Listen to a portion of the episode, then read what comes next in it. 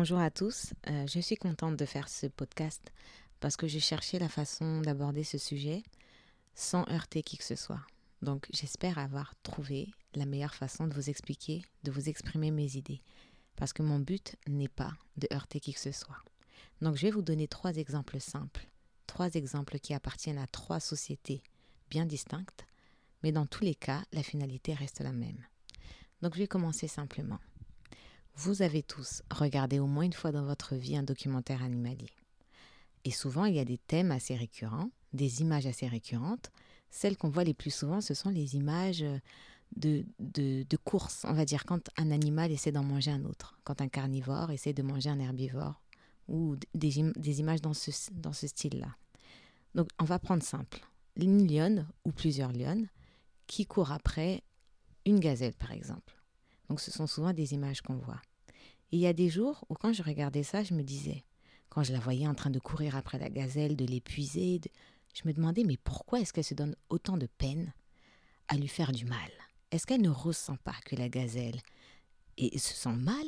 Elle ne ressent pas que la gazelle a peur, qu'elle est terrifiée, qu'elle court parce qu'elle n'a pas envie d'être mangée, que des fois elle pleure, elle pleure, elle a des amis, elle a une famille, elle va l'arracher à sa famille. Pourquoi est-ce qu'elle n'est pas aussi sensible à la douleur, à la peine de cette gazelle? Je me suis dit, mais c'est pas possible, est-ce qu'elle a si peu de cœur? Une lionne est une mère, elle a des enfants, elle n'aimerait pas que ses enfants soient mangés. Donc pourquoi est-ce qu'elle pourquoi elle se déchaîne avec autant de ardeur pour aller exécuter un autre animal? Après, je me suis dit, attends, là tu penses en termes d'être humain et tu n'es pas carnivore. Elle ne répond qu'à son instinct. C'est une lionne, c'est un carnivore, et elle, ce à quoi elle pense sur le moment, c'est qu'il faut qu'elle nourrisse sa tribu, donc les lions, le lion, les autres lionnes, les lionceaux, il faut qu'elle fasse grandir sa, famille. Donc elle, ce à quoi elle pense, c'est il faut que je réponde à mon instinct primitif, mon instinct qui me dit je suis une mère, je suis un prédateur, je dois nourrir ma famille. Donc c'est simplement ce qu'elle fait. Donc en réalité, dans cette histoire, il n'est pas question de faire du mal à l'autre. Il est simplement question de se nourrir. Et elle est là la nuance. Je vais vous donner un autre exemple. Là, c'était la société des carnivores. Je vais vous donner un exemple. Je sais que vous ne les aimez pas. C'est d'ailleurs pour ça qu'on les voit comme des nuisibles. Si vous voulez, dans la société même des insectes, pour nous les êtres humains, il y a les utiles et les nuisibles. Donc les utiles, ce sont les fourmis qui travaillent 12 heures par jour. Vous voyez ce type d'insecte qui est très capitaliste, qui fait beaucoup d'argent. Vous voyez la souris, la fourmi, c'est vraiment, elle travaille durement, sans jamais se plaindre. C'est un bon soldat. Vous avez à côté les autres, que je vais appeler les nuisibles. C'est-à-dire le cafard, que tout le monde déteste. Dès qu'on le voit, on est horrifié parce qu'il nous révulse, il nous dégoûte. Donc le cafard, le sentiment qu'on a quand on en voit, on est vraiment dégoûté. Et on a à côté les vampires. Donc les puces, les punaises de lit, et il y en a un troisième, les poux. Voilà, on va prendre l'exemple de ces trois nuisibles, ces suceurs de sang. Dans ce cas-là, quand on voit un pou, une puce ou une punaise de lit, on se sent attaqué. On se dit, je sais que cette bestiole est là pour me sucer mon sang, elle est là pour me faire du mal. Donc on se sent attaqué. Physiquement, euh, psychologiquement, on en fait des, des c'est une hantise, on en fait des cauchemars. On est terrifié à l'idée d'avoir des sur des poux par exemple, surtout des poux.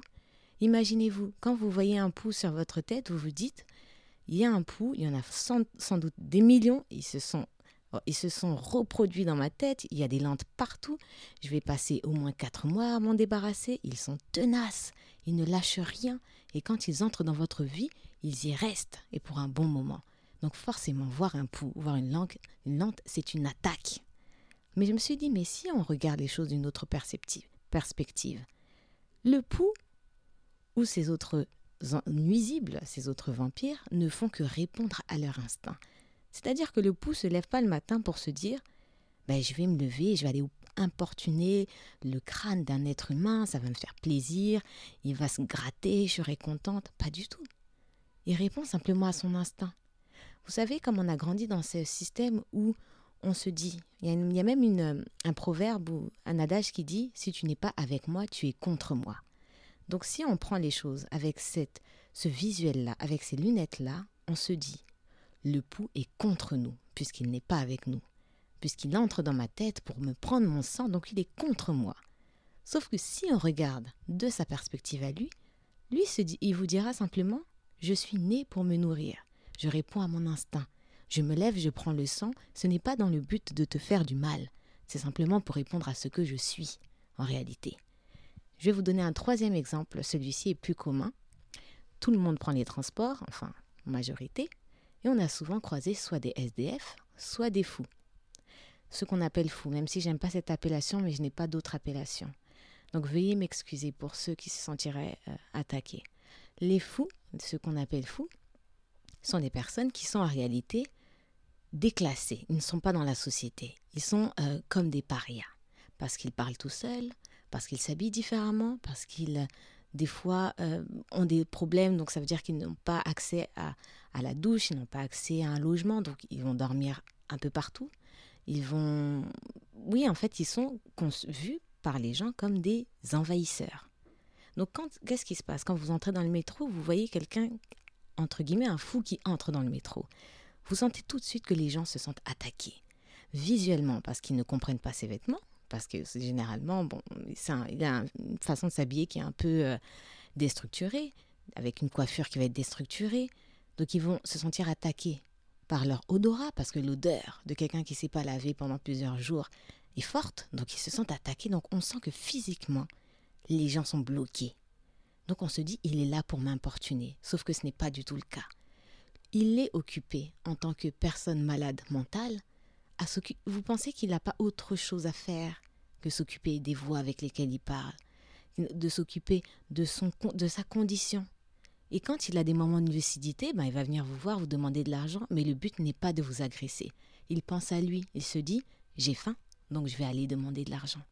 Mais comme vous, dans votre regard de si tu n'es pas avec moi, tu es contre moi, vous vous sentez agressé parce qu'il sent mauvais, parce qu'il a un look qui est étrange, donc vous vous sentez agressé.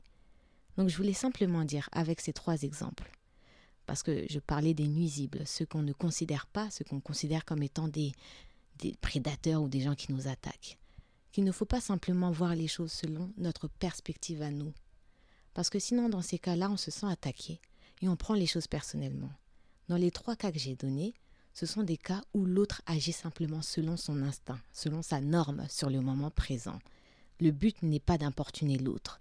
Et je pense que même dans le cas de la lionne ou dans le cas du pou, s'il pouvait faire autrement, même si je pense, enfin, je ne peux pas me permettre de penser à la place de ces animaux, mais je pense que s'il pouvait faire autrement, il ferait autrement.